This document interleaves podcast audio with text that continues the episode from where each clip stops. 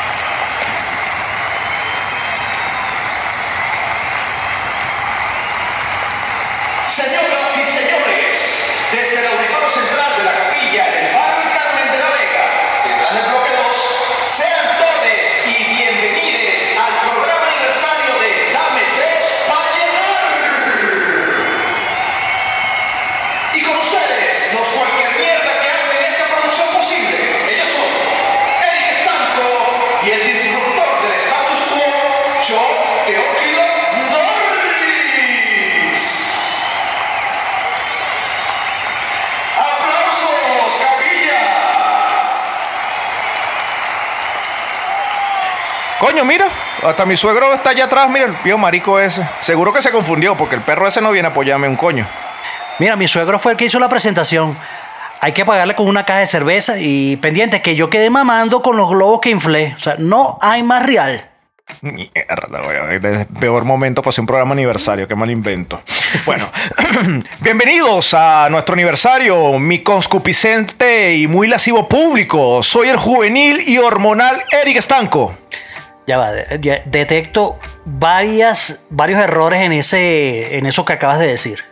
Primero, ¿juvenal o eh, hormonal? no, no, ya va, espérate, pero voy, voy, paso a paso. Primero le estás diciendo al público lascivo. O sea, te, ya te estás metiendo de uno con el To- público. Todos, que ese son lascivos, el, todo el público.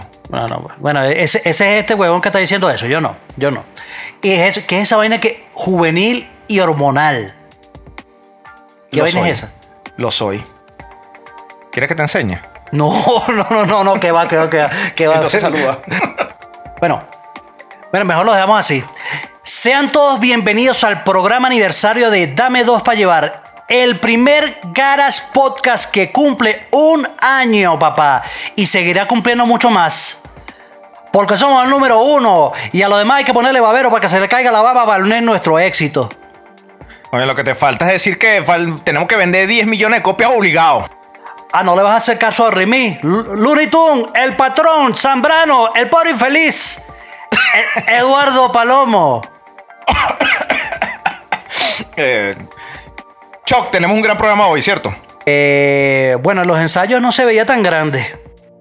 Pero. No, está de pinga el ensayo. ¿Qué tal el ensayo, Eduardo? Estamos con Eduardo y el pobre infeliz. Saluden, muchachos. No, salud.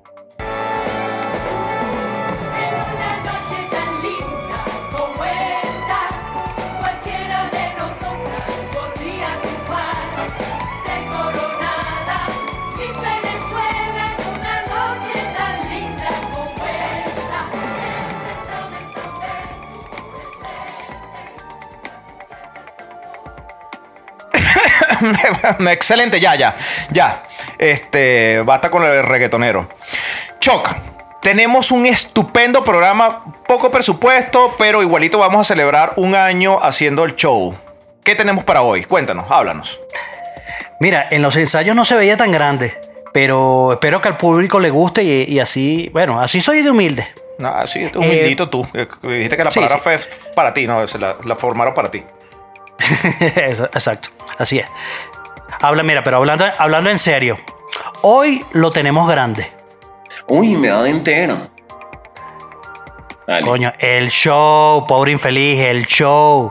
Y ya te lo he dicho, esos jueguitos son con Eric, no conmigo. Ay, hazte loco, hazte loco. No, mm, ya, ya, pues, ya, ya, ya, ya, mira. Público, hoy tenemos show para rato, porque es nuestro primer aniversario de los 97 queremos más. ¿De los 97 show o del 97 aniversario? ¿Tú qué edad piensas vivir? ¿Tú quién eres Chávez? ¿Que, que lo quieren reelegir hasta el, hasta el año 70? ¿2070? Pa- papá, yo soy inmortal como Felipe Pirela. ok, ya, perfecto. Ok, bueno, y comenzamos esto con Remembranzas con Eric Estanco. Eric Estanco, ah, ese soy yo, voy. Chuck Air Carúpano Norris. No te voy a preguntar. Bueno, no te voy a preguntar cómo, cómo te ha ido. Sé que te ha ido muy bien. Ese perro confirma lo que estoy diciendo. Vamos a llevar, vamos a llevar esto, esta, esta remembranza a otro aforo más adecuado para discutir lo que fue tu carrera. ¿Ok? Lo que fue tu carrera. ¿Cuál, fue, cuál es la remembranza del show de hoy? Culebrillo, agarra este DVD que te pasé aquí de Básquet Total y reprodúcelo. Esto es Básquet Total. Che, bienvenidos al programa de gritos más pajugo que el básquet latinoamericano y como si fuera poco depoderado por el pendejo argentino que le faltaba el par de jugadores y por más quilombo que se tire esta changa que creo que le pagan por chochoclo, aquí estamos con básquet total. Vamos con el primer pelotudo que va a opinar gritado todo lo que le sale del orto, Eduardo Palomo. Eduardito, contame, ¿qué pensás del rendimiento de Chuck Norris en esta temporada de básquet, pelotudo? Eric, hermano, yo pienso que si vienes de un pueblo como Carúpano, dedícate a la pesca, dedícate a la cacería. Pero no a jugar básquet. Y menos cuando mides menos que un pan canilla. O sea que lo que eres es un chichón de piso. Mire, usted, usted cállese, Eduardo. Si usted lo que viene de un país donde hay, ni hay papel higiénico por culpa de su gobierno, usted lo que habla es pura puta mierda. Chacanica, concéntrate más en el juego, Chuck Norris. No, no te estés peleando con Eduardo. ¿Te vas a retirar esta temporada del básquet, sí o no? Contanos, ¿qué es lo que haces? Pues, pues yo creo que sí, parce. Este es el final de su carrera. Ese, ese man, eh, eh, ese, ese básquet venezolano ha llegado a, su cúspide, eh, pero en la Copta Mil. La carrera de baloncesto de, de ese man Chuck Norris es más mediocre que los gustos de corbata de Eduardo Palomo. Ey, ey, ey, ey, mira. Hasta mi paloma tiene mejores gustos que tú, canique. Chuck Norris, pues. Se formó quilombo, qué chévere. ay. Decilo, venezolano, este habla, habla. gonorrea, ¿Qué es lo que le pasa? Chuck Norris puede seguir rindiendo en básquet venezolano, porque aunque Canique dice que no rinde, fácilmente puede ser profesor del Loyola o del Medici y dar cuatro clases a la semana. Es un jugador versátil, juega truco, dominó, bolas criollas y otra cosita más que se lance. Che, mira, eh, eh, yo creo que yo creo que, que- el Eduardo Palomo tiene un punto aquí. Mira, yo creo que si yo sería un mejor jugador si solo hubiese nacido, bueno, eh, ¿qué te digo yo? Con más talento en otro país, si tuviese por lo menos 50 centímetros más, eh, con eso no hubiese tenido mejor rendimiento. Y bueno, para ustedes públicos, no se aparten de los ortivas que están aquí discutiendo, porque ahora vamos a hablar sobre qué uniforme es más bonito, si la liga permitirá las lentejuelas y las licras de yoga. Ya volvemos, esto es Básquet Total.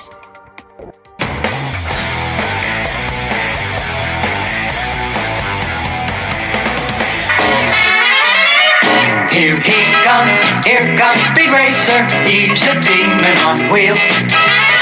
He's a demon and he's going. Ya, pero, pero ¿por qué suena la música de, de, de Meteoro, weón? Bueno, ¿cuál quieres? La- Más Z.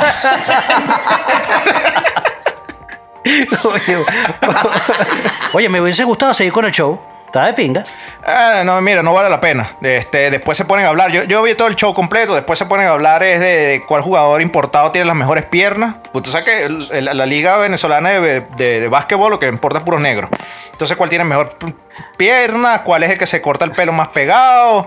Creo que Eduardo Palomo le mete una mano al jefe de producción de aquí porque no le hablaron de Messi. O sea, esa vaina no le, no le para bola esa bola. A lo que sí debemos pararle bola es al documental Last Dance, Último Baile. Fue el título que le dio Netflix eh, a, esta, a esta suerte, esta gran cantidad de, doc- de- de- de información que estaba en los horarios eh, del- de la NBA y que dijeron, señores, vamos a darle play a reproducir sobre la historia del el equipo más célebre de la década, que es Chicago Bulls de la temporada 97-98 y su último campeonato. Sí, les hice spoiler. Ganan los Chicago Bulls en esa temporada. Y el retrato. Sí, y el retrato de uno de los atletas, porque ni siquiera voy a decir de los basquetbolistas, voy a decir de los atletas más grandes que ha tenido la historia, que es Michael Jordan. Entonces, ¿qué nos traes esta semana, Chuck? ¿Qué nos trae esta semana Eduardo Palomo con respecto a Lax? bah, con respecto a Last Dance? Mira, sa- sabes que por un momento me, me asusté porque di- te entendí lap dance. Y yo, qué mierda, ¿qué, de, de qué, de qué estamos hablando? no, pero, no, no, pero o sea, te te voy, a, te voy a hablar desde el punto de vista que de lo que es un. A que nosotros que, que vivimos esa época de, o sea, de lo que fue la, la carrera de Jordan, o por lo menos lo- los highlights, porque eh, ninguno de nosotros probablemente record- reco- habrá recordado o recordará cuando Jordan fue la temporada de, de novato y vaina, sino por los videos que, que vimos. Pero, o sea, en sí, en sí, en general, es una joya. Es una joya porque, o sea, cada capítulo que, que, de los 10 que, que pasaron, coño, es una vaina que, obviamente, así como, como dice Estanco.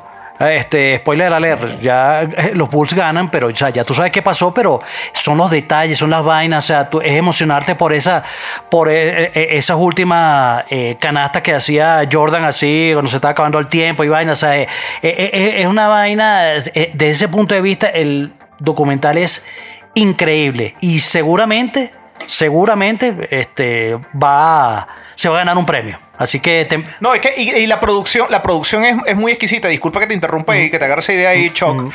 Pero la producción es muy exquisita porque de, de verdad como manejan la línea del tiempo. Ellos van este, en in extremis hasta el medio otra vez y vuelven al comienzo y vuelven a la mitad y vuelven in extremis al final y vuelven a reproducir toda la historia. O sea, la producción es Sí. exquisita independientemente de que te guste el deporte o no. Claro, claro. El básquet claro, o que por- sepa lo que ocurrió. por- porque en sí, en sí está. eh, a ver, la historia es sobre la última temporada que, que jugó Jordan con, lo- con los Bulls o, o ese, o ese último este, eh, Chicago Bulls que, que ganaron todo. Ese último equipo, ese último año que, que- que fueron campeones. Entonces, eh, pero, pero igual, o sea, hacían, te iban soltando como por pedacitos ese último año pero te iba, te hacían esos saltos hacia el pasado para contar eh, historias de, de cualquiera de los jugadores que estuvieron ahí o los inicios de cada uno de ellos y tal. O sea, es, es increíble, es increíble el documental. De verdad, o sea, Parte interesante. Dale. Parte interesante también de cómo se presenta el cómo se presenta el show de The Last Dance es la perspectiva. Cada capítulo habla de un jugador en específico, lo que hace ver como un completo de cómo fue el equipo de los Bulls que hizo que ganaran seis temporadas. Lo hace mucho más impresionante que ver como que una historia completa, sino conociendo cada personaje y cada historia que tiene dentro de ella. Y mucho de lo que Me gusta ese No, no, y, Me y- y gusta, lo me bueno, gusta. lo bueno de, de eso es que, claro, o sea, todos nosotros sabe, conocemos y sabemos cuál es la trayectoria de, de Jordan y cuál y, y- y- lo grande que, que fue.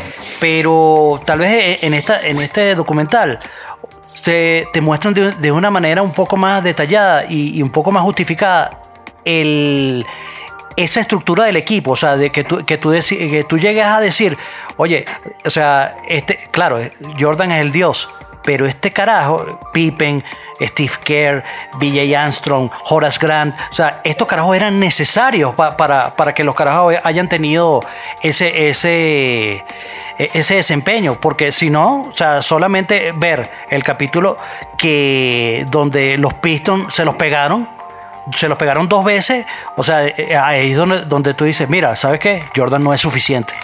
Porque de hecho, Choc. Choc, disculpa, disculpa que te interrumpa, Choc, pero quería hacer una observación, ¿qué, ¿puedo? qué quieres? Dale. Mire, Choc, yo lo que yo lo que vi de la serie, bueno, de lo que me contaron, porque tú sabes que yo no tengo Netflix. Ok. Eh, me contaron era que, que, que Jordan, Jordan con su forma de jugar, hacía, subió el nivel de, de- de- juego de los demás equipos, de Pippen, de todo eso, de todos ellos, de todos los Va- va- jugadores va- de esa- vamos esa para allá, vamos, vamos para allá, por infeliz. Sí, va Tranquilo, para vamos allá. para allá. Ok, ok. Sí. Tranquilo, tranquilo. Gracias por dejarme participar, Sí, gracias. No, no, gracias, tranquilo, vamos para allá, vamos para allá. A mí me gusta mucho eh, eso que estás diciendo, este Eduardo Palomo y Chuck Norris, con respecto a formaron el carácter, el perfil del equipo, su estructura, o sea, como capítulo por capítulo. Sin embargo, yo quedo como un poco medio insatisfecho con la historia de Pippen, como fue muy cortica, ¿no? Siendo Pippen el segundo, ¿no? Sí. Debió de llevarse dos capítulos. No, pero lo negrearon igual que a mí. Claro. Sí, cállate.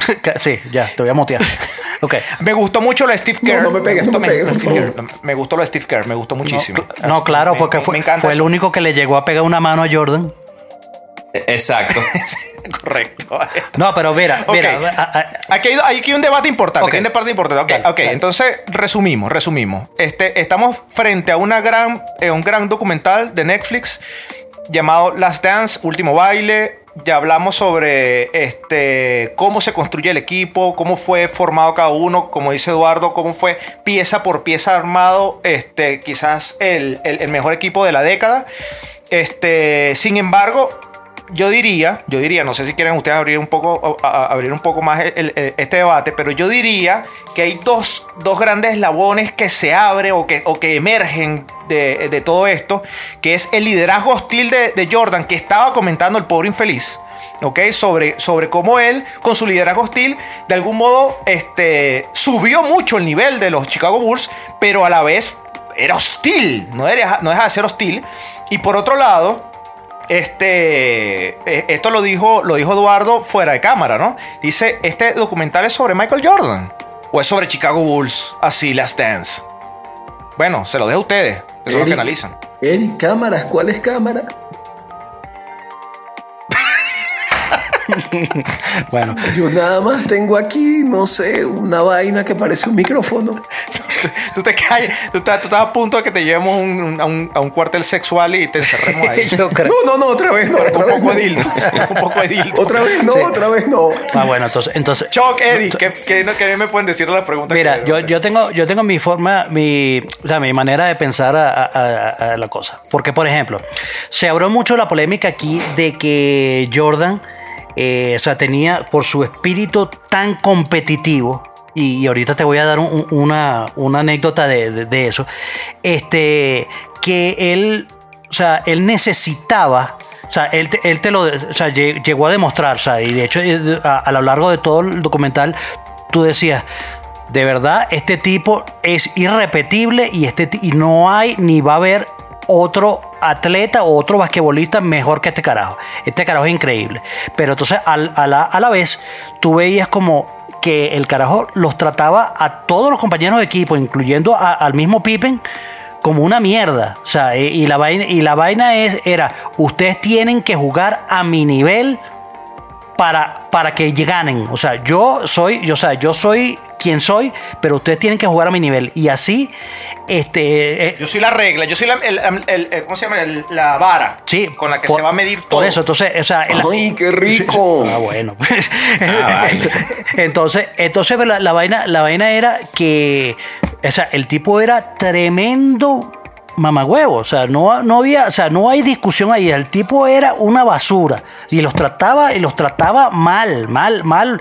Pero, o sea, a la vez, eh, ellos, ellos mismos, ellos mismos se, se buscaban como justificar de que, bueno, mira, el carajo es así, este, y nosotros tenemos que jugar a su nivel para que el carajo nos haga, nos convierta en ganadores. O sea, de alguna manera ellos aceptaron, aceptaron eso. Pero entonces lo que, lo que a mucha gente le cae mal, o le cayó mal, es que eh, el carajo era, o sea, o sea, ¿por qué si eras tan grande, eras tan arrecho, ¿por qué tenías que tratar tan mal a la gente? Y en una parte, y una parte, este, o sea, yo particularmente, o sea, sí, me cayó mal, pero luego al final del- del documental, en los últimos capítulos, al ver los comentarios, por ejemplo, de Villa Armstrong, el carajo simplemente lo que, lo que decía era, eh, ¿sabes qué? No, es que ese carajo no tenía tiempo de ser amable. Si el carajo este, se- era, era buena persona, no, no hubiésemos llegado a donde llegamos. Entonces, o sea, por ese lado yo pudiese justificar esa, esa, ese espíritu de, de, de ser mamagüevo que tenía él. Sí, bueno, Eddie, pero yo te digo algo. O sea, yo desde mi punto de vista viendo la serie, yo no conocía primero esa faceta de Jordan, porque Jordan primero. Era y hablando, perfecto, era hablando, perfecto sí, para- para hablando desde- y hablando desde un poco hasta racista, se dice que era ese fue el primer negro más comercial, el que conocía a todo el mundo y era el, el- el atleta perfecto. Él no tenía ningún Sí. defecto. Exacto. Y en, este, y en este documental se ve que el tipo sí tenía pre- metía presión a su equipo. Pero ese nivel de presión creo que fue, en todo fue beneficioso. Y me acordé mucho de la película esta Whiplash. ¿Sabes? La del profesor de Sí, jazz. Sí, sí. Que el tipo, si no llevaba el nivel de presión que tenía con el estudiante, que le sangrara las manos para hacer el toque perfecto, no hubieran llegado a lo que eran los Bulls de ganar, todo, de ganar los seis campeonatos y de los récords que rompieron. Señor Palomo, señor Palomo, disculpe, ¿puedo, puedo decir algo? Pero rápido. Señor Palomo, señor Palomo, eh, yo pienso también que, que, que, que toda esta cosa de que nosotros no sabíamos quién, que Jordan era tan mamagüevo, era por la misma problema que hoy tenemos mucha inmediatez de la información, señor Palomo. Hoy si, a- si Jordan hubiese hecho alguna vaina a, a Scottie Pippen, le hubiese salido con un desplante, así como ustedes me hacen a mí.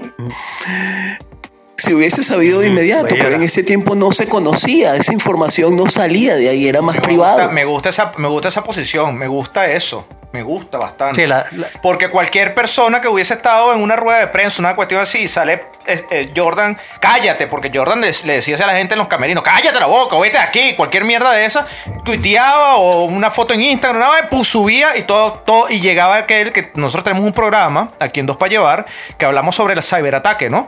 Donde una persona con mucho más poder este, de, eh, de influencia mediática, coño, podía atacar y hasta destruirle la carrera a alguien. O sea, no sé, de repente la gente tenía que de repente más avenimiento en esa época con el, el rookie, el, el rookie Kobe Bryant y atacaban a Jordan Es que, con todos los es que juguetes. Cho- y ojo, o Choco, oye, esto, esto es un punto importante. La, la serie es tan, la serie está tan enfocada con el tema de Jordan que ESPN tuvo que esperar hasta el 2020 que Jordan aceptara después de ver todo y que efectivamente lo que él quisiera que saliera fue lo que salió. O sea que no es realmente el cuento como lo estamos viendo, estamos viendo desde la perspectiva de Jordan. Claro, porque todo O ese sea, material. y él está todo ese diciendo que es malo, pero no tanto. Sí, sí, exacto. Exacto.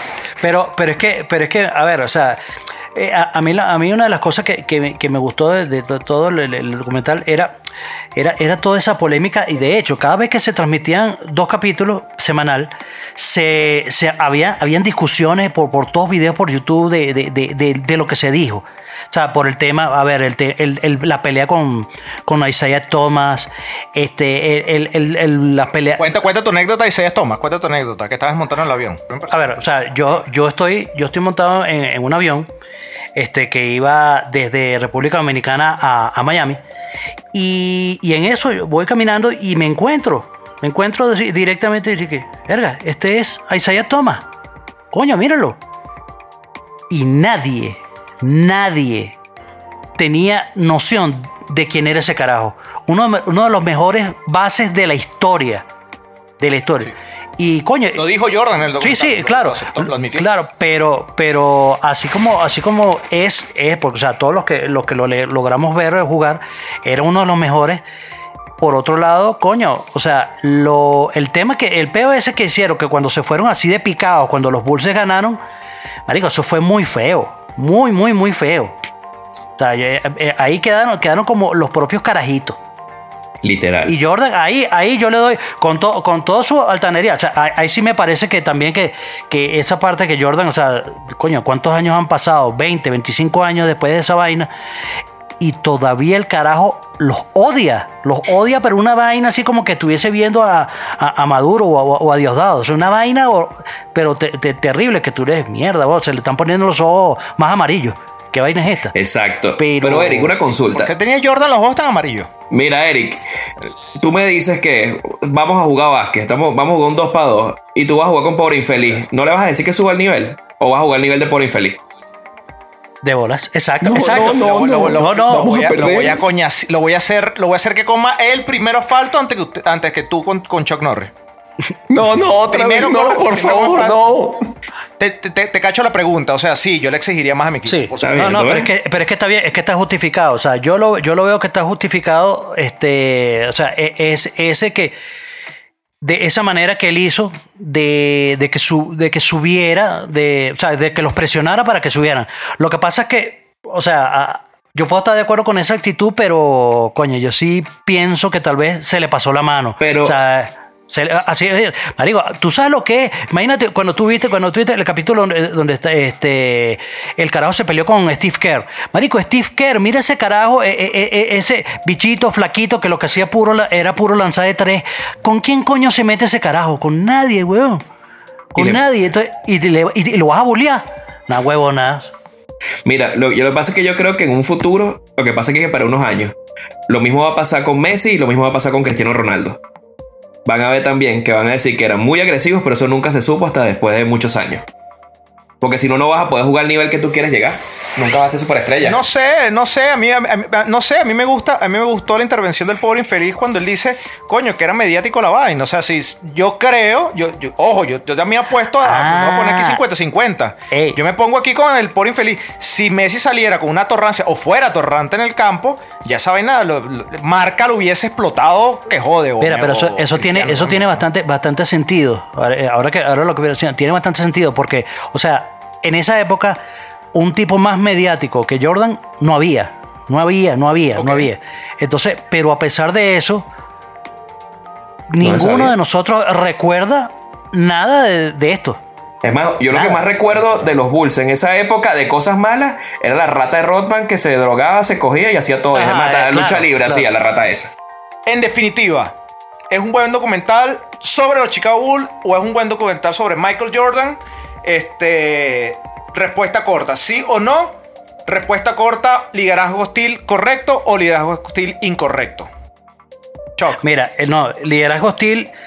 eh, o sea, yo no estoy de acuerdo, pero en, en este caso, o sea, no hay manera de refutarlo. eh, porque tú puedes estar de acuerdo con, o sí o no, pero cuando tú, tú le dices, coño, es que Jordan fue un mamahuevo. Y tú ves, sí, pero ganó 6 de 6. O sea, no hay, no hay discusión. Entonces ahí sí lo justifico. Y el documental, en, en principio, eh, o en principio no, o en- de manera general, habla sobre ese equipo de los Chicago Bulls que, se, que, fue, que fue construido para, para haber ganado esa, esos, esa serie de campeonatos.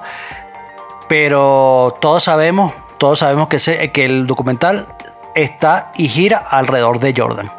Señor Norris, señor Norris, tú sabes que me, que me dio más tristeza de ese documental, que, que al final el- ese equipo de, de, de, de- de- ensueño se terminó fue por una decisión ejecutiva del dueño del equipo. Ah, sí. Porque él dijo, él dijo que, que si él le hubiese dado un contrato para que ganaran un séptimo campeonato, el valor de cada jugador iba a ser demasiado grande y no le iba a ser rentable. Sí, Rol- Roland Mamahuevo. Sí, es- tie- tienes. Sí, Eduardo. Sí, mira, Tu análisis yo creo que sí, es unánime. El, a ver, tenían que hacerlo así. El Jordan, que era la estrella, tenía el nivel para exigirlo y efectivamente lo hizo. Y, el, y es más que el documental de los Bulls, es un documental de los Bulls con la perspectiva de Michael Jordan. No hay otra forma. Sí.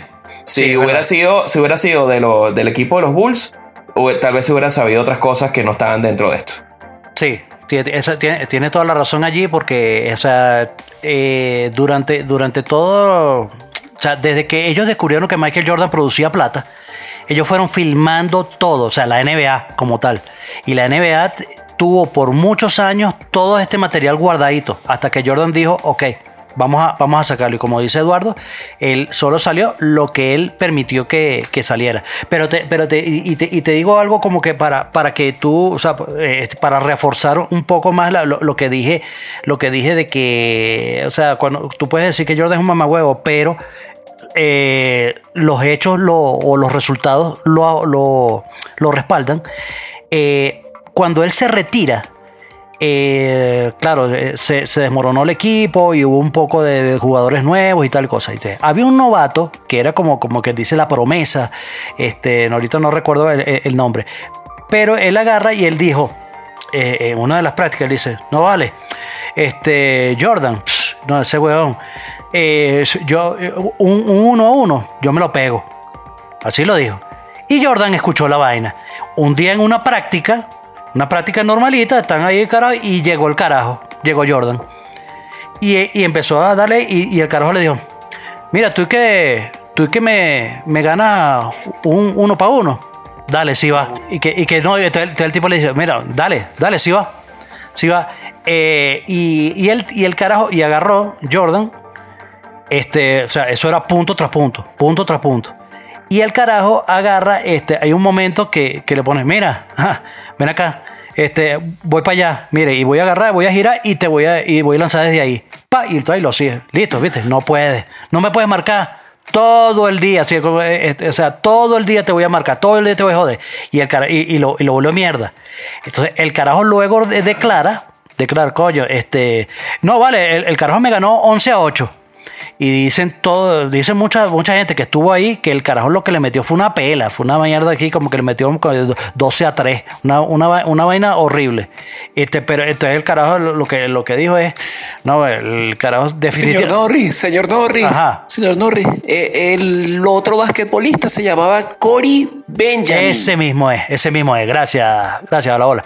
Este, A su orden, a su orden, señor Norris. Sí, no, gracias, no, gracias. sí, pero eso, ese Corey Benjamin lo terminó diciendo, no, mira, este, eh, eh, el carajo no, no, no me dio una pela, pero, pero coño, el carajo es el, el eh, o sea, eh, no hay mejor que él, ni habrá mejor que hecho, tuvo que callar la boca. Entonces, eso te habla de- del espíritu competitivo, o más bien, o, o en criollo, lo picado que era Jordan para que no, no, o sea, no aceptaba perder. O sea, él tenía esa mentalidad que tiene eh, él, o sea, es lo que hizo eh, que los Bulls hayan conseguido lo que, lo que consiguieron.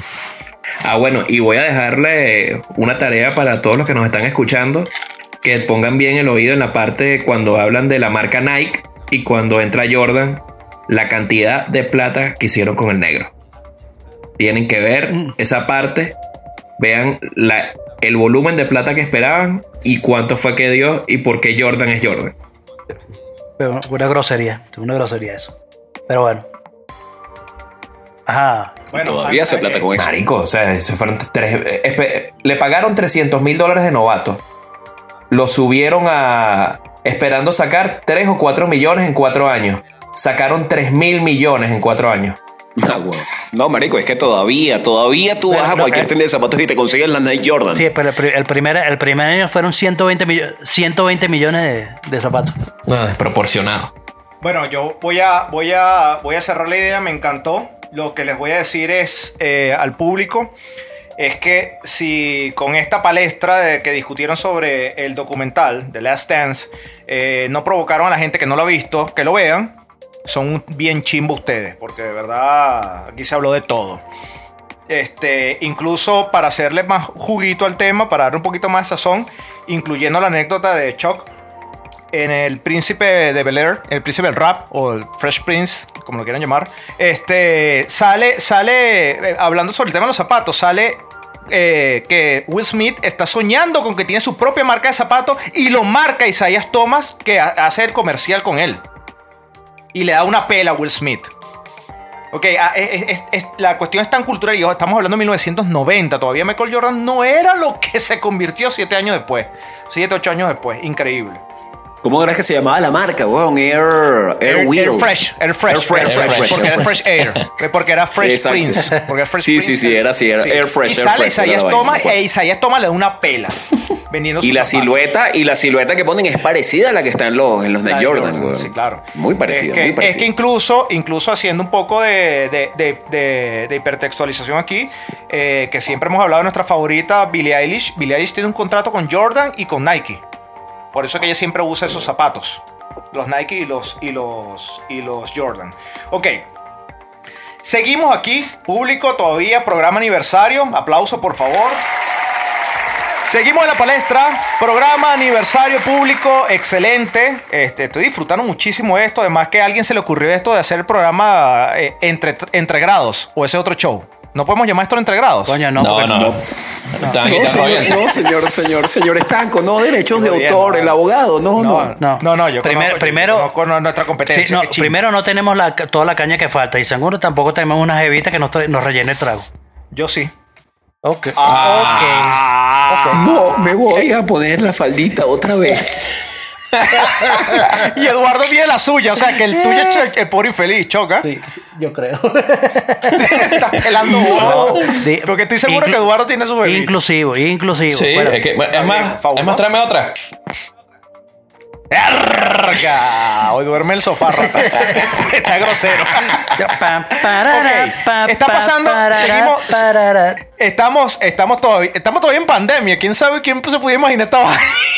Esta vaina es un chiste. Yo no sé si deprimirme, alegrarme. Yo no sé qué dicen ustedes, weón. Pero todavía estamos en pandemia. Aún así, weón, seguimos celebrando y seguimos bien de pinga. Pero está pasando una vaina que, eh, que lo hemos venido hablando durante los programas. Este, ya un poquito para refrescarnos y ponernos otra vez alternativos como, nos, como el programa es generalmente bien garage.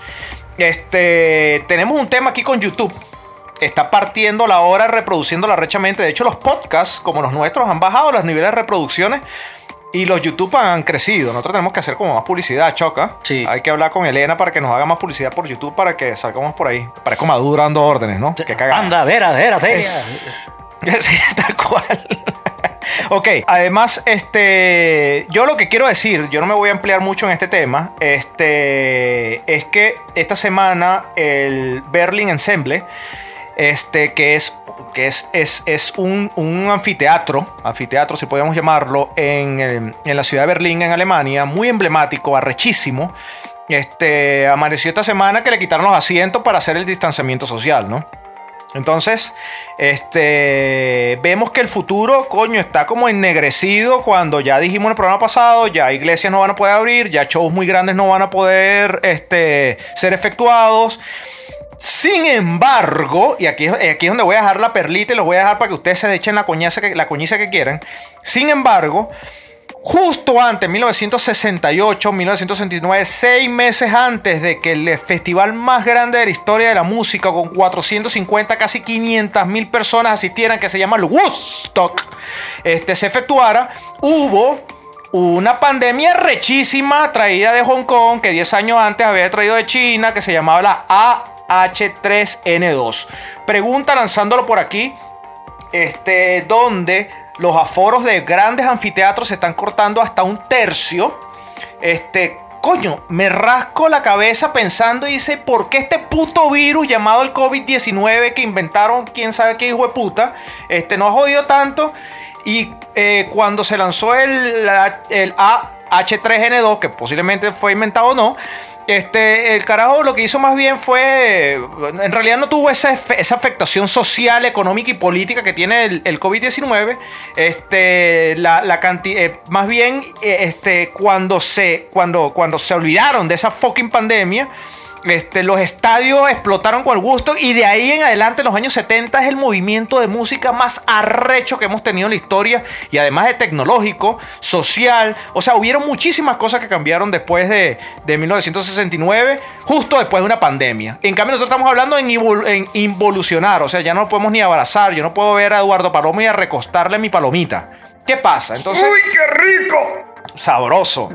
Choc, vamos a hablar del fenómeno de YouTube sobre los covers y los profesionales. Estamos hablando, que lo dijiste la semana pasada, System of a Down enfrentándose a Bayer Torlandi. Este, pero quiero ponerle picante a la conversación y, decirte, coño, eh, eh, 100 mil dólares cuesta hacer un disco actualmente. Este, para un pop, para un, un artista no tan trendy, ¿no? Estamos hablando de, no sé, vinilo versus, weón. Le puede costar 60 mil, 70 mil dólares un show, un disco, perdón. Bruno Mars, un, un disco le puede costar 250 mil, eh, cualquier vaina de esta. Entonces ahora hay que recuperar también esa plata. Entonces, no hay concierto. La plata que se invirtió el año pasado para los shows ahora no está la plata, pues no se puede recuperar porque ahora están cobrando 5 dólares para que veas Pro Reckless cuando el pobre infeliz te lo puede craquear y te lo puede descargar al día siguiente. O sea, coño es su madre, vale. Ya dejo la pregunta hasta ahí. Bueno, mira. No sé si, no sé si fue una pregunta, pero fue, fue mi, mi, mi sentence, mi, mi, mi sentencia sobre este Bueno, en realidad no hiciste ninguna pregunta un coño. Lo que, lo que agarraste fue a- hablar. Mi sentencia, mi sentencia, Exacto, mi sentencia. exacto. Dijiste, dijiste varias cosas interesantes. Pero te, te digo algo. Te digo algo ahí. Este, porque te voy a hablar so- sobre lo primero que dijiste. Del tema, el tema de, de que ahora le están quitando los, los asientos a los aforos y tal, para poder, para poder en algún momento, cuando se levante la pandemia mundial, este, empiecen a, a, desarrollarse estos espectáculos. Eh, es verdad, o sea, en 1969, 68-69 hubo una pandemia mundial y en ningún momento, o por lo menos este, que- que se haya documentado, no hubo nada de esto de que no, mira, vamos a cerrar sitios, escuelas, universidades, vamos a hacer distanciamiento social, nada de esa paja. Nada de esa paja hubo. Entonces, eh, incluso eh, hubo, hubo personas que, que habían dicho, no, que Woodstock se hizo en medio de una pandemia. Técnicamente no fue así, porque ya como quien dice la pandemia, ya, ya eh, o sea, todo eso empezó en Estados Unidos eh, hacia noviembre, no, entre noviembre y enero, como que, o sea, hubo un poco, un poco de casos y tal, y, y se murieron como 100 mil personas. Y así se fue, eh, o sea, ahí nadie estaba hablando que si la... Son los números de ahora, Choc. Pero- un millón de infectados, 100 mil de No, muertos, pero, pero, pero ahora. no, pero no, no, pero que escucha, porque ahí la, la diferencia, la diferencia en ese momento fue, o sea, que sí, eh, hubo, hubo 100 mil, en Estados Unidos solamente hubo 100 mil muertos. Este, eh, en, en- en ese, en ese periodo. Pero en el mundo, en el mundo, ya se habla desde entre, entre 3 y 4 millones de personas muertas por ese virus. Cua- Cuando mundialmente, ahorita el COVID-19 lleva 300 y pico mil de, de- personas. Entonces, ahora, durante todo eso se murieron más personas y tal, y, vaina, y, había, y había este, o, una, una situación igual de una, gri- una mega gripe que estaba jodiendo a la gente y tal y cosa. Porque eh, eh, es donde está la- la- el tema. Eh, ¿Por qué en esa época que, que no, o sea, no se hizo nada de las, todas las medidas que se están haciendo ahorita de coño para, no, para prevenir el, contagio y tal y cosas? Entonces, yo tengo la, la respuesta de eso es que en 1969 no había Twitter, no había Facebook, no había un millón de canales de, de noticias 24 horas, etcétera. Entonces, prácticamente lo que hemos permitido es que en el mundo toda, eh, eh, o sea, eh, no es que no exista la- la enfermedad, la enfermedad existe, pero más bien este, este pánico mundial ha sido, se ha amplificado de una manera que, que no era, no es lo, lo, lo- lo esperado. Eso te hablo por ese lado, pero entonces, cuando, cuando tú vas y tú, y tú dices, bueno, mira, Ya va, antes que avance, Choc, antes que avance. Quiero, yo quiero darle la palabra a Eduardo. Ah. Eddie, Bueno. ¿tienes algo tú como mercadólogo? No, yo les voy a decir algo, yo les voy a decir la verdad y les voy a decir, mira, pónganse a leer antes de antes de estar hablando huevonadas como estamos hablando en este show. Porque pasa que en, en el mi- allá cuando fue Woodstock, el tema del distanciamiento social no existía. No era la cuarentena sí fue en el año 1500 y fue cuando la peste negra, pero en el 1960 el distanciamiento social no era algo que se comprobaba que efectivamente protegía los temas del virus. Por eso no estaba el tema de la separación de dos metros ni nada. Y si vamos a esa época, sí las escuelas y las universidades cerraron mientras se controlaba un poco el tema de la pandemia. Ah, que no había tanta información como hay ahora, de que la gente no está corriendo por todos lados, pero tampoco habían tantos aviones que viajaban por todos lados. Entonces, era una cosa con otra. Entonces, probablemente en muchos pueblos no- nunca llegó el virus. En cambio aquí... Va, o sea, me, eh, que estás, estás dici- estás diciendo, tú, tú, no lo, tú no lo remites a lo, a, a la- a lo mediático, como está diciendo Sí, Choc, yo, que- yo lo, mi- yo lo- que yo fue. lo veo más por el tema de los transportes. Aquí se movió mucho más el virus por todos lados. Y por eso es que se ha tenido que aplicar otras cosas más Oye, fuertes. No, no, yo, yo tengo algo para rebatirle eso que está. eh, dos cosas. Dos cosas. Uno, la peste negra. La, o sabroso. sea, la, la peste, la peste negra, no, eh, ahí, en ese momento que, que ocurrió y se murió un- eh, ese coñazo de personas que había, ahí no habían aviones, ahí no había eh, el, el, el tráfico de barcos. Claro, murió, pero ya va, tercio, pero ¿cuánto ¿no? duró? Bueno, la peste negra duró como, duró como 10 años, por eso que te hace pero- peor. Pero, claro, pero te voy, y, te, y te voy a, y te voy a hablar de, de otra cosa. O sea, este, y esta es la respuesta. O sea, esto es una foto que vi que, que fue hecha en 1969 que dice: la, la gripe de Hong Kong no es americana. Enférmate con algo que fue, haya sido fabricado en Estados Unidos. Listo. Coño. Buen marketing. Coño, Buen marketing. Buen marketing. ajá. ¿Qué tal? Me gusta, responde Eduardo. Pues. No te contagies con virus extranjeros, contágiate con virus americano. Estados Unidos primero. USA. USA. Me, Está bien, muy- Ok. esa es una buena publicidad made in USA. me gustó, me gustó. Re- re- No, bueno, Bueno, pero- recoge, ese, ese- recoge ese trompito en, en, Recoge en ese uñita, trompo en la pues, uña, menor. Sí, dale, pues, Eduardo. No, no, bueno, pero yo creo que nos va, yo creo que ahorita cuando pase este tema de este virus no va a pasar lo mismo. O sea, se va- vamos a quitar las sillas por un rato, esto va a ser por un tiempo y luego cuando va- pongan las sillas no van a poner no van a poner las mismas, van a poner el doble y va a haber un gusto de un millón de personas. Fácilmente se va a hacer, se va a hacer. O sea, creo que este nos estamos cerrando un poco para después que la expansión vuelva, vuelva de manera gigante. Yo creo que eso es lo que va a pasar. Me gusta esa ma- manera muy optimista de pensar. Me gusta. Sí, pero no es, eh, no es la Pero no es realidad. inmediato. No es inmediato, no es inmediato. Y que ahora, pero, pero que, que es la otra parte de la, de la pregunta no pregunta de, de Estanco. Ah, bueno. Yo sí ¿Qué- tengo que decir algo. Yo voy a decir algo porque Dígalo, puedo ser un poco, dígalo, dígalo. soy un poco más del tema pop que del tema música.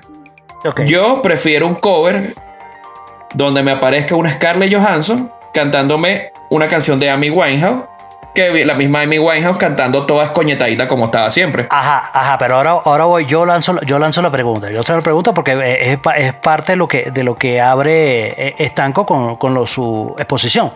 Que di- o sea, porque hemos estado viendo, y de hecho por toda esta pandemia se ha estado viendo que en YouTube eh, hay mucho, muchas artistas, eh, o, o sea, de artistas pues, les digo, pero no son artistas conocidos este, que, tienen muchísimo talento y han estado haciendo, en lugar de, de bombardearnos con material original, nos están, nos están bombardeando con covers de, canciones de artistas eh, conocidos. Tal, es mucho, es mucho más fácil que, que, te, que a ti te agarra y te diga, mira, eh, escucha esta canción, eh, o sea, escucha, no sé, Toxicity de System of a Down, que escucha este, Mentira Abierta de Numens. Por, Exacto. por ejemplo. Entonces, entonces esa vaina. eh, Señor Estanco, señor Estanco, no se meta con Numens, que yo soy fanático de, ok. de Numens, de esa banda. claro. Yo sigo en Instagram a su vocalista. Uy, coño. Oh, Lo, lo- lo- lo si- lo siento, lo siento por ti, pero bueno. No, pero, pero, pero, pero escucha, pero entonces a- ahora lanzo esta, No, lanzo esta pregunta. La- Be- besos, tortolero, te quiero, te queremos, es mentira, no te queremos este show. Mira, pero, pero lanzo, lanzo esta pregunta, lanzo esta pregunta en, en- en- en esta cosa. O sea, eh, o sea, ¿qué? A ver, o sea, porque evidentemente visu- visual, así como dijo, como dijo Eduardo, que obviamente yo tengo un- una, si yo tengo un artista, por ejemplo, este, hablando de Violet Orlandi, bella, preciosa, que tiene una voz, o sea, es, es- es el clon de, de Lee, de Evanescence, este, y cantando una canción Puyúa, una canción de Slipknot, una canción de, no sé, de, de- de- de cualquier grupo hard, por ejemplo, poniendo, eh, poniendo el caso, eh, el grupo de System of a Down. O sea, yo ver visualmente, ver a Violet Orlandi cantando, este, no sé, eso, Toxicity, que ver a Serge Tarkan, Tarkian, o sea, eh, cantando cantando la misma canción, evidentemente, coño, visualmente yo voy a poder preferir ver a, la Jeva. La pregunta, la pregunta que hago es, ¿cómo hace un artista consagrado, un artista, un Pearl Jam, un Megadeth, un Metallica, un, o, sea, eh, este, o, o- o un artista pop, o, o un... Bueno, yo te digo, ya va, yo te interrumpo ahí ¿Cómo? para que, antes que sigas la pregunta. Metallica, yo sé lo que hace, demanda. La demanda. Napster.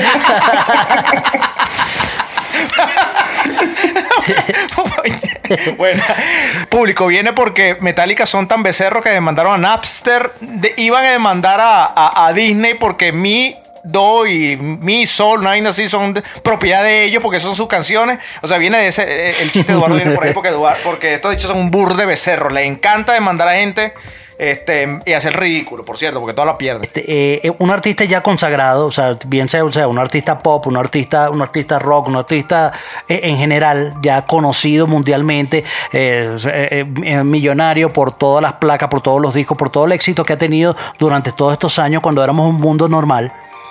Eh, o sea, en el nuevo mundo, en el, en el nuevo normal, ¿cómo, ¿cómo hace cuando tienes artistas que son, que hacen un cover de tu canción hasta mejor que tú? ¿Cómo hace un artista consagrado para mantenerse relevante ante tanto talento que hay de gente desconocida? Yo sé, señor Norris, yo sé. Ajá. Creas temas nuevos. Escucha esto. No, pero está bien lo que tú dices porque, este, plus, lo que dice el pobre infeliz, que creas que temas nuevos, también está el plus de que también están los gustos, huevón. Están los gustos. No, y hay otra cosa también. O sea- y ya va, y, y aparte, yo opinaría que una cosa que sí no, no, no- es verdad que en YouTube abarca mucha parte, pero otra parte donde están haciendo mucho dinero es con Spotify.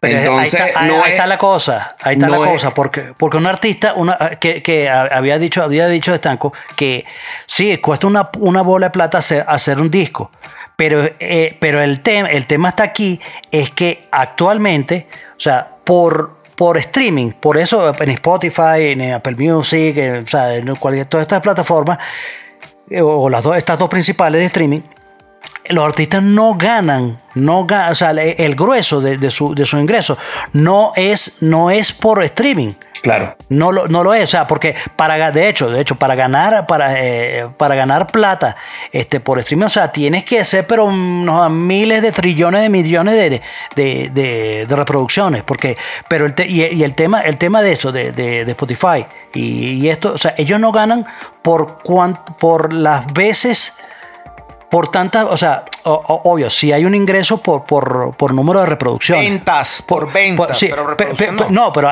hay un ingreso por número de reproducciones, pero es muy poco. Pero el tema, el tema está allí, es qué tan, tanto tiempo te mantengas tú relevante, o sea, qué, tan, qué tanto Bueno. te mantengas tú allí, allí este, en, la, en la reproducción. O sea, que, que tú lanzas un tema y ese tema estuvo de número uno. En to- o, o el más escuchado, o, o sea, no necesariamente el más reproducido, sino el más escuchado.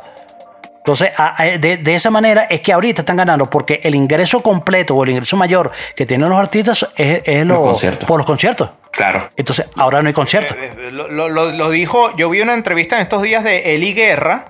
De Eli Guerra dice, no, es que ganamos por los conciertos. Todo el mundo sabe que ganan los conciertos. Steve Vai eh, deman- demandó a su disquera porque no le pagaban las regalías. Los, los- los- los shows son los que le dan dinero a, los- a los artistas. Pero volvemos otra vez a poner, como dije, ponerle picante a mi, a mi sentencia. Pero mira, como mercadólogo te lo digo. Recuperar esos 200 mil dólares en un disco, huevón, con, un con una canción que cuesta 99 centavos. Igual, igual. Mira, papá. igual, Spotify es mercadólogo, porque el que escucha tu canción, que la está escuchando todo el día, es el que te va a ir para el concierto.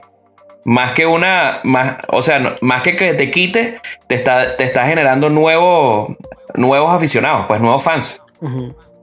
Fantástico. con- pues, eh, conciertos que no existen Además, pero ya va, pero- un tercio lo están quitando la silla. Pero no podemos ser tan negativos de que esto se, de que el mundo se acabó ahorita. Si no, No, ya no, vamos no. a matarnos todos y ya nos drogamos No, y unos días, el pues. mundo no, el mundo no se acabó, pero por ejemplo, pero, pero- pero es parte de lo que de la, de la pregunta que yo hago, o sea, Claro. o sea, uno- o sea, un artista cómo sobrevive, cómo sobrevive ahorita cuando cuando viene agarra saca, o sea, eh, sobreviven a punta de, sus éxitos, pero entonces no sacas una canción nueva porque no tienes, o sea, lo- los únicos medios que tienes para promoverla son estos medios digitales, o sea, no la puedes, este, como mucho, como todos sabemos, hay muchas veces en vivo, las versiones que hacen en vivo son mucho mejores que las que las que hacen en, en el disco. Pero, o sea, es eso. ¿Cómo tú compites contra un artista desconocido que es igual o mejor que tú? O sea, ¿cómo, cómo haces tú? Gusta más o gusta más. Sí, exacto. ¿Y cómo haces tú pa- pa- para, para, para eso, para ganar plata? Porque, o sea, no tienes conciertos, o sea, no tienes el, el- el grueso de, de- de la vaina. Puedes grabar disco y todo lo que tú quieras, pero hay algo que está pasando y está pasando ahorita que la gente actualmente, cuando está encerrado en la casa, no escucha música. La gente está viendo YouTube. La gente está viendo es Netflix, la gente está viendo es Amazon Prime. O sea, la gente está escuchando mucho menos música y por eso, como, dije, como dijo Estanco al principio, sí, este, eh, eh, los podcasts, la- las escuchadas de los podcasts han ido bajando, han ido bajando porque la gente lo que quiere es distraerse, o sea, porque no estás haciendo un coño, estás en tu casa y, qui- y- y se distrae más con vainas visuales. Y por eso que YouTube ha- ha- se ha explotado en, en toda esta pandemia. Entonces, Bueno. eso, los artistas los artistas más arrechos, los, o sea, los artistas desconocidos están haciendo covers de cualquier canción arrecha de, de cualquier artista consagrado y son hasta mejores. Entonces, ¿cómo haces tú, yo, tú, tú Metallica, que, que, eh, Eric lo odia, cómo haces tú para, para seguir siendo, este, bueno, Metallica no, es- no es el mejor ejemplo. Señor Norris, yo, yo pienso que esta pandemia es una buena oportunidad para, la, para los artistas que no se conocen y están usando la plataforma, y No, están usando no, la- está bien, eh. las canciones de la gente conocida para ellos darse a No, conocer. no, eh, eh, yo estoy- yo- eso es verdad, eso está pasando, pero yo lo, yo, o sea, mi pregunta va es cómo hace el artista, el artista ya este veterano para, para seguir siendo más para seguir siendo famoso, para seguir teniendo más relevancia, o sea, para que para que en YouTube y en Spotify y en Apple Music se escuchen más las vainas mías que las vainas de los desconocidos. No, y, y- y- y- y esto lo voy a dejar aquí, este, Eduardo, tú como economista, lo pongo así. Este, lo pongo así. Alquilaste una casa en Los Ángeles, que no es barato, o compraste la casa en Los Ángeles, tienes que pagar los impuestos. Los impuestos de un Jaguar 2019 en Los Ángeles está por alrededor de 9.800 dólares, casi, sí, 9.800 dólares este, los impuestos, más la casa, más la comida, más la vaina. Estás sacando un disco nuevo. No digamos que eres un consagrado Jay-Z o un consagrado Puff Daddy, que además sus inversiones deben estar diversificadas en otras cosas que no sean necesariamente la música, pero estás emergiendo, eres una Billie Eilish y tus papás no son de billete. Y estás jodido. Sí, yo te, yo te Para- diría, mira, mi, re- una deuda. mi ¿no? recomendación así como economista, que pasara como está pasando todo el mundo, es apriete ese culo, porque tienes que pasar seis meses que no estás ganando plata como no está ganando nadie, porque aquí nadie está haciendo muchísima plata en una pandemia, nadie gana, porque ningún país... Tiene una de... Y- Bueno, el que, te, el que está vendiendo mascarilla o el que está preparando la vacuna, ¿no? Es- no, y si es que la pegan, porque no sabemos si la vacuna funciona o si las mascarillas de verdad funcionan, porque puede ser una moda y ya está. ¿Me entiendes? Perfecto. Bueno, excelente. No, no, no. Excelente. Entonces. Pero no, pero no, no, pero en definitiva, en definitiva sí puedo concluir definitiva. que de verdad pueden esperar que a futuro todo va a mejorar y yo diría que en este momento más bien de intromisión, de un, po- de un poquito de otra perspectiva pueden dar es crear nuevas canciones para que hacia el momento de que se haga una mediana apertura ya puedan empezar pisando fuerte. Eso sería mi recomendación. O sea, pensando en este momento de que si en momento estás en Y cierre. yo te voy a, Yo- y yo te voy a yo- dar un regalo. Y yo te voy a dar un regalo, por si no lo sabía, este, Eduardo. Este, Set Out Free. Este, libéralo todo. De Scarlett Johansson. Lo puedes ver en, en YouTube. Puedes ver a Scarlett Johansson cantando, por si no lo has visto. Uf, lo voy a ver. No sabías que ella cantaba, ¿no? Soy de Chanel también canta. No sabía, no sabía. Este, Tu ruscus, sí, tus, sí, tus, tus, Johansson tus. Sí, sí, sí, sí canta, sí, sí, sí, sí. canta. Ahí está, ahí está. Sí canta. Digo, a mí lo de Scarlett Johansson me sorprendió. Sí, Sí, sí, sí, sí canta. Set, set it all free. O sea, Yo, todo. Yo, canta yo, por mi, yo por mi parte, yo, yo sí pienso que este, los artistas deberían aprovechar esta, esta, esta vaina, esta situación para, porque yo soy más parte de la parte de digital y yo sí sería capaz de, este, de consumir su, su producto, o sea, por ejemplo, que ellos agarraran y se reunieran en su casa, en, un- en una vaina, en, en- un estudio que tengan ahí de, de cualquiera de ellos y grabaran un concierto en streaming. Y yo, yo sí pagaría por verlo, claro, por un artista bien, bien arrecho. O sea, no, no, agarra- no agarraría de repente bien, no, voy a, voy a pagar 5 dólares para ver el Conde del Guacharo, no. O sea, o sea, sí, sí, sí sería, yo por, por mi parte sí. Para, ver, para depende. ver el Conde Jones. El Conde Jones. Conde Jones. El Yeah. El pobre infeliz. Distanciamiento social para ti. Sí. YouTube para ti. Eh, deberle a la disquera 200 mil dólares. Eh, quitarle el, el- el- el- el- el 70% del aforo a un, a un, a un hall. Este, todo esto que está ocurriendo. ¿Qué es para ti, pobre infeliz? ¿Puedo- puedo- ¿De verdad puedo hablar, señor, señor habla, Estanco? habla, de verdad. habla y si no hablas rápido te corto. Gracias, gracias. Bueno, bueno, yo creo que el distanciamiento social ha afectado a muchos, al menos, bueno, al menos eso me dicen porque yo, yo en realidad nunca he estado cerca de nadie. No, Ni no, siquiera ustedes tres que están grabando en un estudio y yo aquí solo en chancletas en mi poltrona. Bueno, aún así, aún así creo, debo decir que, que bueno, que los seres humanos por naturaleza somos, somos sociales integrando una comunidad de intercambio no solo de ideas y preceptos, sino de, de una simbiosis que va más allá de la economía, relacionamiento sexual o no y de comunidad integrativa. Muy bien. Pienso muy que bien. los undergrounds tenemos aforo para, para hacernos notar, pero, pero al igual que en el Renacimiento, seremos superestrellas estando grandes ideas y viviendo de vender manzanas a la orilla del camino. A lo que me pregunto, ¿por qué no? ¿Por qué no? Así fue el Renacimiento. Sí. El lema del Renacimiento, los hombres son la medida de todas las cosas. Esta, esta cita fue hecha por el sofista Pitágoras.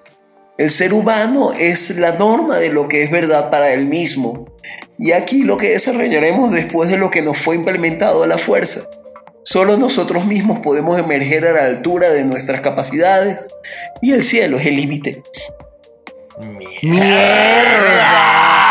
Huevo, nano, la partió. No, no, la partió. No, no, Gracias, gracias. No, no, no, Significa no, no. mucho para mí, de verdad. no, mira, gracias. mira, mira.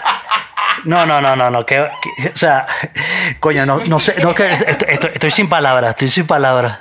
De verdad. Ya vengo, ya vengo. Voy a, voy a meter la cabeza en el freezer para que se me enfríe. No, no, eh, tranquilo. no, no, no, tranquilo. te Mira, eh. Eric, Eric. Sigue sentando ideas. Eh, Dime, eh, dime. eh, ¿tú, tú crees, ¿Tú crees que deberíamos dejar a hablar al pobre infeliz más, más veces?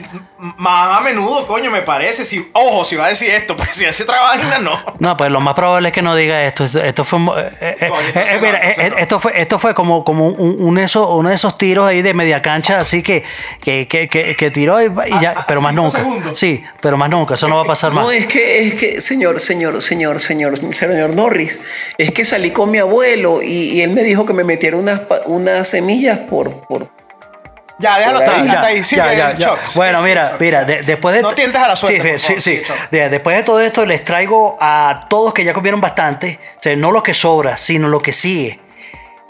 Esto es dame dos para llevar. Entonces te voy a dar dos para llevar de eh, toda esta paja que hemos hablado. Del programa aniversario. Del programa aniversario. Del coño. programa aniversario. Coño, hablamos, hablamos. Coño, que le diga a otra persona, porque nomás lo digo yo. La del programa aniversario. Entonces, bueno, la, la- como primera cosa te voy, a, te voy a hablar sobre lo que habíamos dicho de, de los Bulls. Este, sinceramente, eh, Michael Jordan es una, un ejemplo, un ejemplo como deportista, un ejemplo de, de superación y un, un ejemplo a que, papá, si tú quieres co- conseguir las cosas en la vida, te tienes que partir el culo y tienes que echarle bola para ser el mejor. Y no es necesario y es como la gente cuando dice aquí yo no vine aquí a ser amigo de nadie. Yo vine a hacer mi trabajo y eso fue lo que hizo. Punto.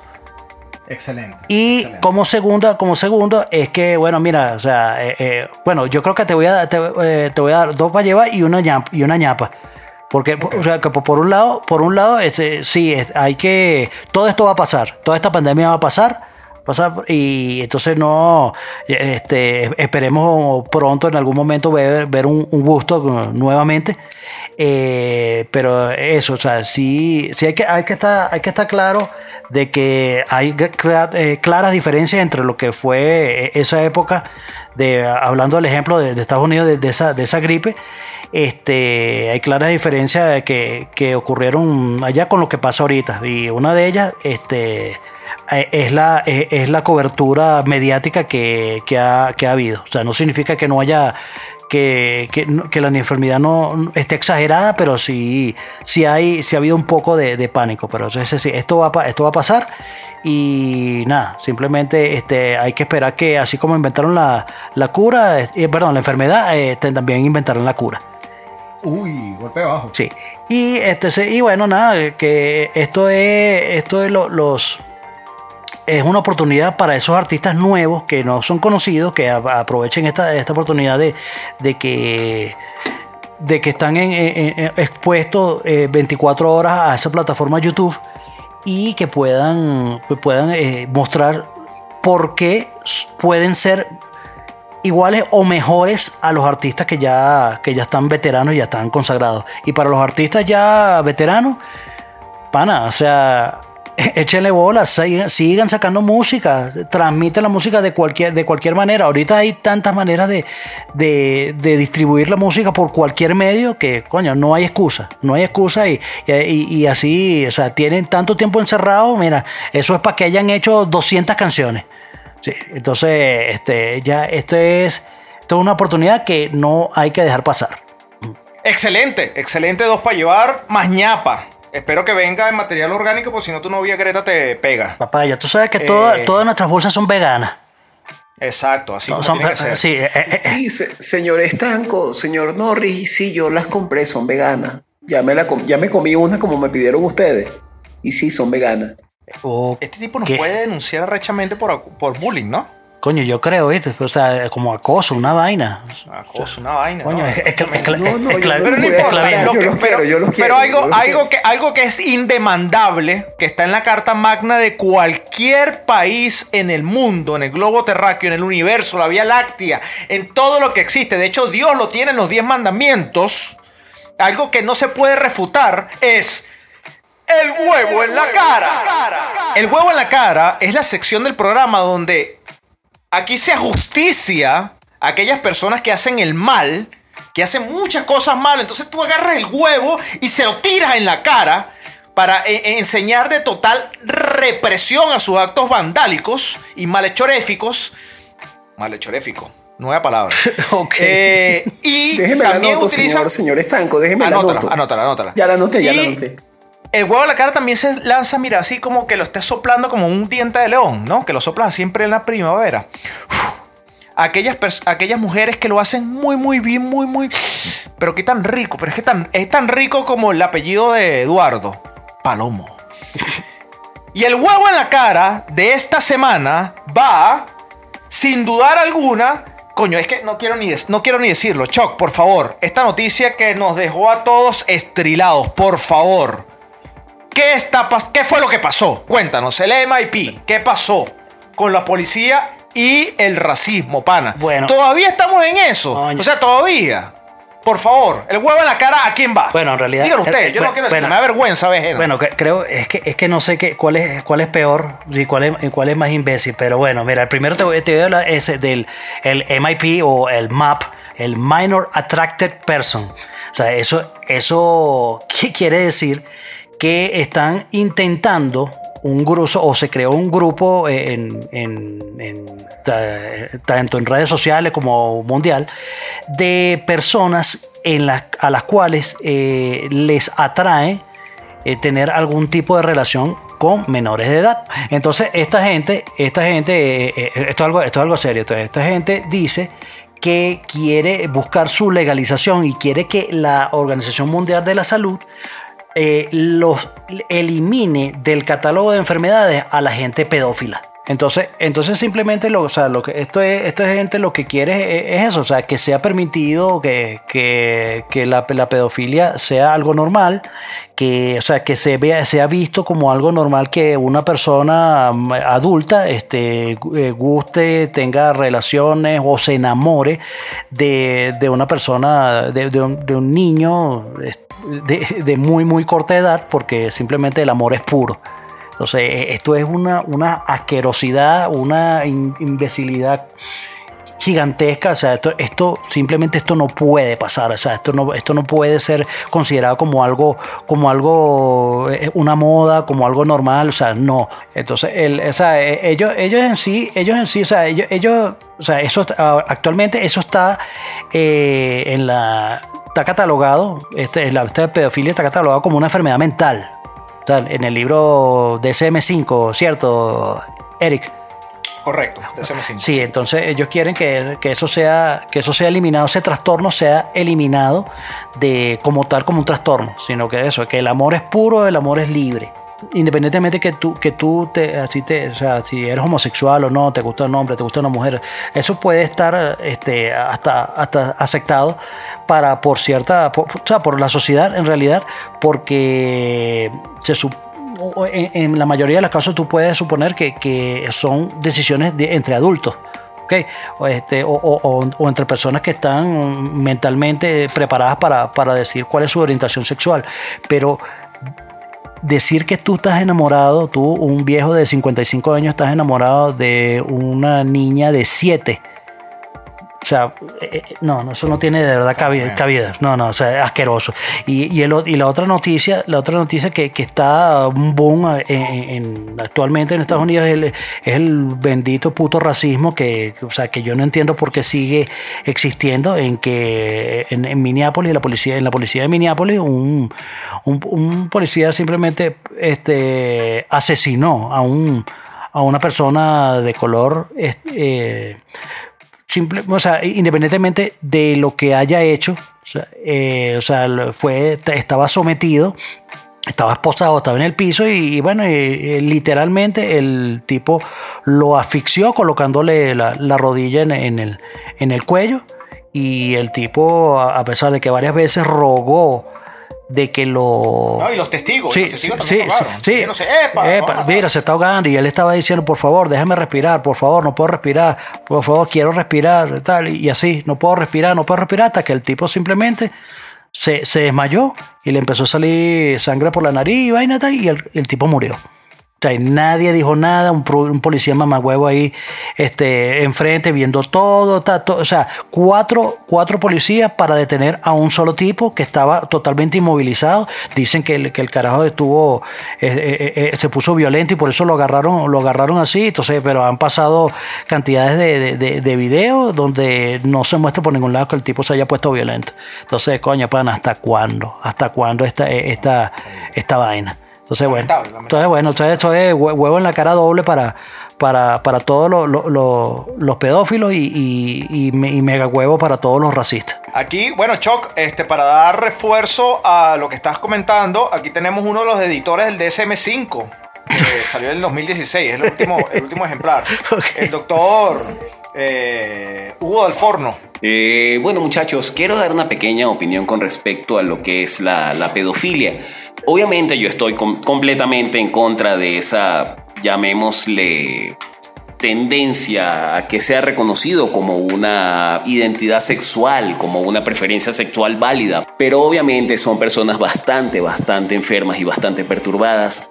Y de verdad yo quiero hacerle, yo sé que su distinguida, sus distinguidos escuchas no están absolutamente para nada relacionados con esta con esta, con esta tendencia, con esta creencia ridícula que de verdad nos está afectando en este momento. Pero me gustaría preguntarle a todos, a todos esos ah, pederastas y pedófilos, ¿a ustedes les hubiese gustado que a los 5 años un tipo de 57 años los hubiese forzado a tener sexo con ustedes? Si alguno responde que sí, adelante, vaya y firme la petición. Pero si no te hubiese gustado que a tu niñez la hubiesen violado y maltratado de esa forma, te agradezco, cállate la boca y deja de joder. Ah, por cierto, mamá huevo. Excelente. Bueno, bueno, bueno. bueno, gracias por esa intervención del, del doctor Dalforno. Pero que, que vaina tan rara. Esta, esta gente que traemos al, programa, coño, de- eh, tú no puedes buscar gente eh, normal, weón. O sea, que. Son los que aceptan, son los que aceptan los dos dólares esos ahí echaditos para que vengan grabados. Ah, coño. Entonces, mejor no, no me quejo. No, pero yo, yo, yo digo, yo tengo que agradecer mucho al equipo de nosotros de Mercadotecnia porque nuestros invitados de este año, eh, excelente en, en esta segunda temporada, antes de que siga Chuck, y disculpa que te interrumpa, pero solamente quiero hacer este foco bastante, bastante aquí, muy entre comillas, negrillos, eh, y poner la letra en la fuente lo más grande.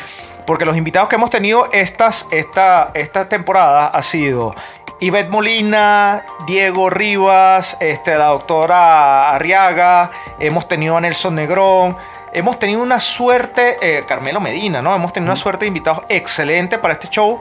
eh, y pese a que el pobre infeliz no puede invitar a nadie al programa, porque dice que el programa es de mala, de la, ma- la mala calaña, en efecto sí es de mala calaña. Este, sin embargo, la gente sí viene para acá y, y quiero hacer el espacio para agradecer a todos los que han venido para el programa.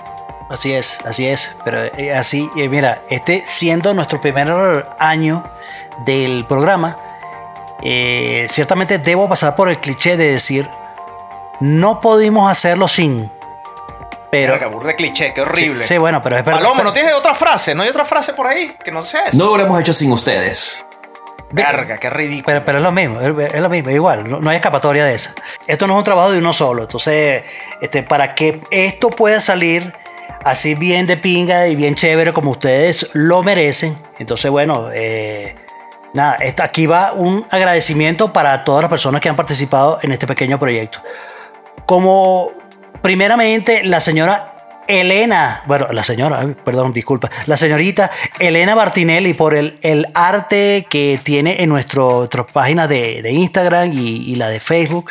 Eh, coño, gracias de verdad, por todo lo que haces eh, semana a semana por el fastidio de, que, de recibir mis mensajes y contestar mis mensajes y decir, mira, este, eh, ya terminaste. Eh, o sea, otro, ¿no? Sí, este, sabes que, bueno, disculpa lo, lo, lo- lo repentino, pero es que el capítulo no ha salido, entonces bueno, y tal, y, entonces, bueno, gracias por tenernos paciencia. Este, Gracias, Elena. y bueno, te queremos mucho, amor, te te queremos mucho. A, a Eric Estanco por, bueno, por escribir. En realidad, bueno, cualquiera puede hacer esta vaina, pero alguien lo tenía que hacer. Entonces, bueno, este, gracias, gracias a ti por todo, por todo el apoyo, por todo, por todas esas ideas, este, brillantes que a ti se te ocurren a través de mí. Ah, ok, listo. Ok. Gracias.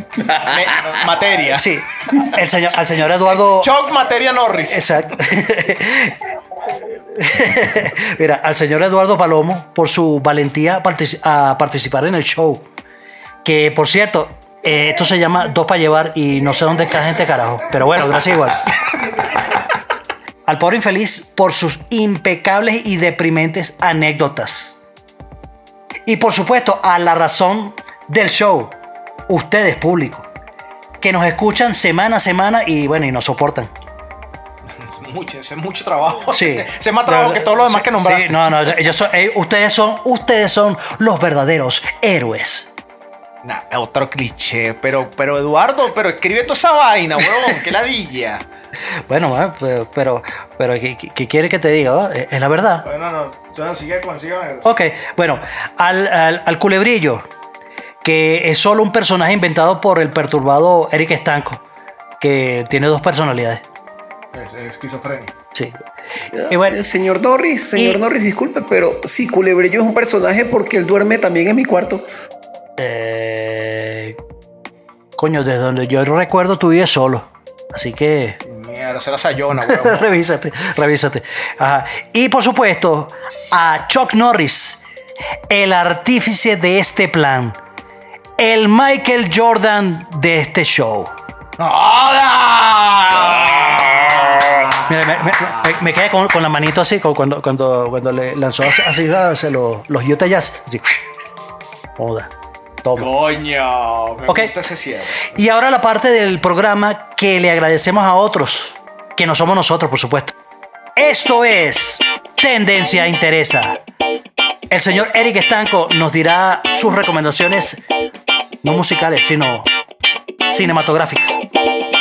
Es así. Yo les traigo algo que interesa y se llama Un cuento chino. Que es con el genial Ricardo Darín este, para reivindicarnos por burlarnos arriba en la, en la parodia con su acento argentino. Eh, ya que de verdad Ricardo Darín, para mí, el más grande de Latinoamérica, seguido por Bardem, seguido por, por Antonio, Barde- Ande- Antonio Ba- Banderas. Eh, realmente, realmente amo a Argentina. Yo no tengo nada contra Argentina, la amo, la quiero muchísimo. Ricardo Darín es uno de los, de los grandes artífices del cine argentino. eh, y con esta película, Un cuento chino, de verdad me parece maravilloso. Tengo mi corazón allá. Eh, además, les voy a traer una trilogía maravillosa, fantástica, este, increíble, que se llama la saga Millennium. eh, conocida por su primera película La chica del dragón tatuado. Hay dos versiones. Hay una versión que ganó chorrocientos Oscar y fue nominada al Oscar con Daniel Craig y, y esta Rooney Mara. Ganó Oscar Mejor Actriz. Les hablo de la originaria eh, creada en Suecia, eh, que son tres joyas. Eh, los hombres que no amaban a las mujeres, la chica que soñaba con un cerillo y un bidón de gasolina, y la reina en el palacio de las corrientes de aire. Estas dos, estas tres completan la trilogía Millennium, una serie sueca, como les digo, excelente en libros, para los que eres fanáticos de los libros, y excelente en películas para que sigan disfrutando, deleitándose. Lo pueden encontrar en sus Señor Estanco, disculpe, señor Estanco, pero esas películas están en Netflix. Mira, honestamente no sé por infeliz, tampoco voy a ser como Chuck Norris que recomienda que las bajen pirateadas. Sencillamente ubíquenlas, que es fácil ubicarlas porque las películas tienen ya tiempo este, rodando por ahí. Chuck, ¿qué nos traes por ahí de música para escuchar? Mira, como hablamos el día de hoy acerca de un poco de, de los covers, yo les voy a traer covers. Sorpresa. Surprise, motherfucker. Sí, Mira, le- les, voy a, les voy a hablar primero de la nueva consentida del podcast Dame Dos para Llevar, además de que se une al grupo selecto junto a Billie Eilish. Eh, la señorita Violet Orlandi. Eh, hermosa, sí, hay, bueno, eh, si, si buscan en, en YouTube, hay cantidades de, de covers que ha hecho ella. Eh, o sea, son mm, de- desde, desde canciones en acústico que ella misma toca, toca su guitarra y toca piano, a, a cosas mucho más producidas que hace en colaboración con, eh, con otros grupos. La canción que te, que te traigo es un, un cover, un cover de que hizo eh, Violet Orlandi junto a, a Lauren, Lauren Babic eh, y este y eh, se llama y y el grupo Helosyn. Ok, son son es un- una versión que hicieron de Bohemian Rhapsody que quedó increíble, quedó increíble de verdad. Maravilloso. Te, te tengo exactamente, o sea, es una, es una es Violet Orlandi junto a Lauren Babic, que también búsquenla, búsquenla, eh, que canta, no, pero, pero así, pero así, así como eh, ella hace guturales, pero tiene una versión de, de Misery of Business de de ¿cómo que se llama? De, de Paramore. Paramore. Coño, increíble, que increíble. O sea, eh, canta, canta rechísima. Pero esta, esta versión de Bohemian Rhapsody la canta con Lauren Babrick, eh, Violet Orlandi, eh, Halloween, que es el, el- el- el grupo, y eh, una, o- otra, una chama que canta en una- un grupo que se llama Fierce, Fierce to Eleven. La, la versión de Bohemian Rhapsody es increíble, increíble. Maravilloso. Increíble. Ok, te tengo otra, otro cover que hicieron, que hizo eh, la. es una colaboración de, de que hizo una banda que se llama From Ashes to New. Y este, con la colaboración en la, en la voz de Jen Ledger, que es la, bate- la, la baterista de la banda Skillet. Eh, el cover de hacen de la canción es de, de una canción de Papa Roach que se llama Gravity. Es brutal, brutal, brutal, brutal. De verdad que, o sea, búsquenla porque es, es impresionante, impresionante. Gravity de por sí es tremenda canción de, de, de, de Papa Roach. Quiero escuchar ese cover que me estás recomendando. Quiero escucharlo porque la canción es impresionante de Gravity. Sí, sí, no, es, es muy, muy, muy, muy buena. Y, la, y de hecho, la, la, la voz, la voz de, de esta, de esta chama, Jen, Jen Ledger, eh, es, es- o sea, eh, eh, además que ella canta muy bonito, muy, es, es muy bella. Y, y de, de verdad que se, se luce, le luce muchísimo. Ese, ese grupo, eh, From Ashes to New, eh, lo, lo- está haciendo muchas cosas en YouTube de muchas versiones. ¿Ok? Pero último, o- otra, eh, un cover más de ella, de estas tres mu- mujeres, eh, Violet Orlandi, Halloween y Lauren Babic de la canción Chop Suey de System of a Down. Es impresionante también. Muy, muy, muy, muy bueno. Por eso, por eso escuchando esta- estas mujeres, es que me surgió la pregunta de que, o sea, este, esta gente, esta gente haciendo covers suena mucho más arrecho que el artista original. Buenísimo. Buenísimo. Fabuloso. Señores, programa aniversario. Un año de Dame Dos para llevar.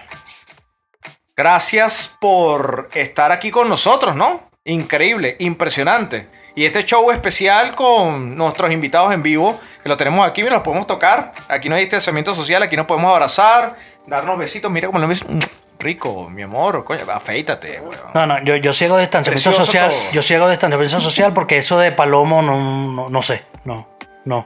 Pero, señor Estanco, señor Norris, señor Palomo, yo estoy en el depósito. Y te quedas ahí, pajú. Bueno, lo de, pa- mira, lo de, pa- lo mira, lo de Palomo sí. no es nada más el apellido, ¿viste? Ajá. Por eso, por No, eso, por eso. Por eso, yo, yo prefiero hacer distanciamiento social. No, no, el águila. Un- el águila calva, weón. Esa vaina viaja a 150 kilómetros por hora. Eduardo, el, pro- el micrófono es tuyo. Bueno, yo primero que nada quiero darle muchas gracias por hacerme una invitación en su, en su aniversario a Dos para Llevar. De verdad los felicito. Esperamos que tengamos 100 aniversarios más y me puedan volver a invitar a, a otro show. De verdad que muy buen programa. Creo que vamos a seguir creciendo y dentro de poco ya vamos a llegar al millón de likes. Esperemos que sea pronto. Y bueno, me voy con un consejo a la, a la audiencia y un consejo a esa audiencia que, que se dice que es emprendedora. Se los digo a ustedes. Meter gente en estafa piramidal no te hace emprendedor, ¿oíste? Panita. Oíste, mamahuevo. Ok. Este, este carajo tiene el pre- todos los premios ganados. Está, está bueno. Marica, este carajo echa candela, mejores respuestas, weón. Ya, ya, te faltó el mamagüevo. Maravilloso, maravilloso. tienes que poner mamagüevo. Eso va con, con- con sabor, güey. Mira, o- o- o- ok. Me encantó. Sabroso así. fascinó. El pobre infeliz. Ti- Tienes, tienes 30 milisegundos para despedirte. Ya, chao. Ya pasó. Este, señor, Palomo, señor Norris, señor, señor Estanco, gracias de verdad por dejarme participar un, un momentico, aunque sea en el programa. Ahora, bueno, los dejo porque voy a llorar en, en- posición fetal en mi catre. Maravilloso. Chao, vete. Yo solamente les puedo decir que algo que me dejó esta temporada, esta rica temporada número 2, es que estoy arrebatado.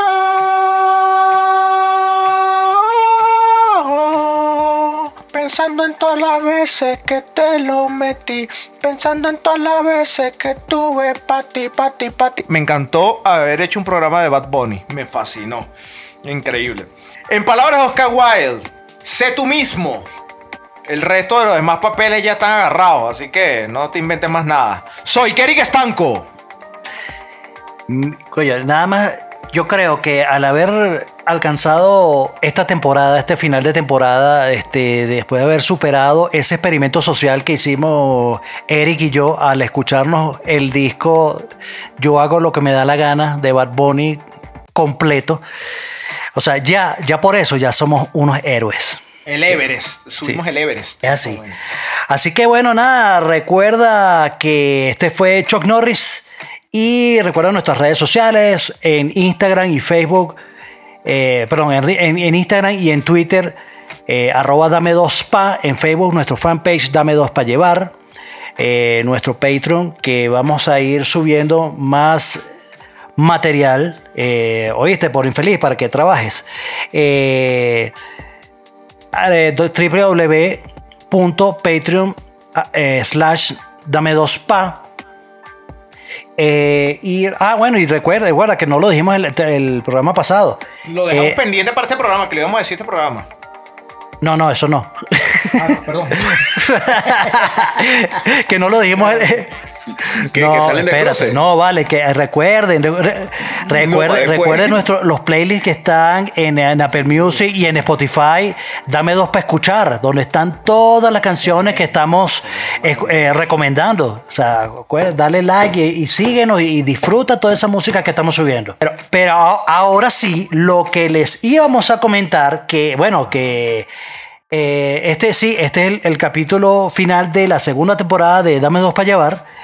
Eh, gracias por todo, gracias por habernos apoyado y bueno, va- vamos a aprovechar este pequeño break que vamos a realizar para el inicio de la tercera Va a ser temporada. pequeño, entre paréntesis va a ser pequeño. No se crean Sí. que es como la vez pasada que duramos dos, tres, cuatro No, meses. no, no, no, e- esta vez, esta vez sí es verdad, esta vez sí es verdad. Que- semanas. Que dijeron, que dijeron que era pequeño y fue grandote. Sí, bueno, e- eso... Eso es el departamento de Eduardo Palomo. Sí. bueno, entonces nada, entonces nos vamos eh, esta temporada, este pequeño, este pequeño break que vamos a realizar. eh, en serio va a ser pequeño. Y a ser tan pequeño como el, el pene del pobre infeliz. ¡Uy, qué Y eh, entonces, bueno, porque eh, la razón de esto es porque vamos a la preproducción de nuestra primera serie de ficción.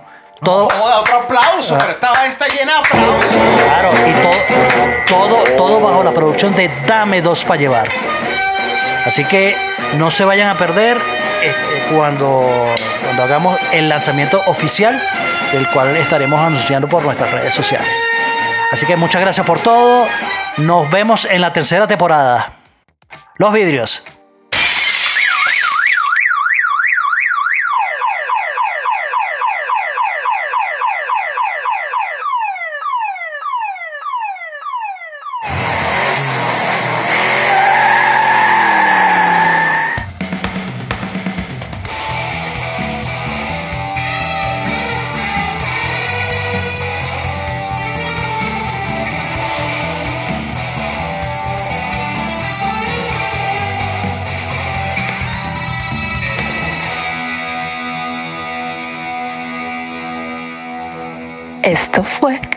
Dos para llevar.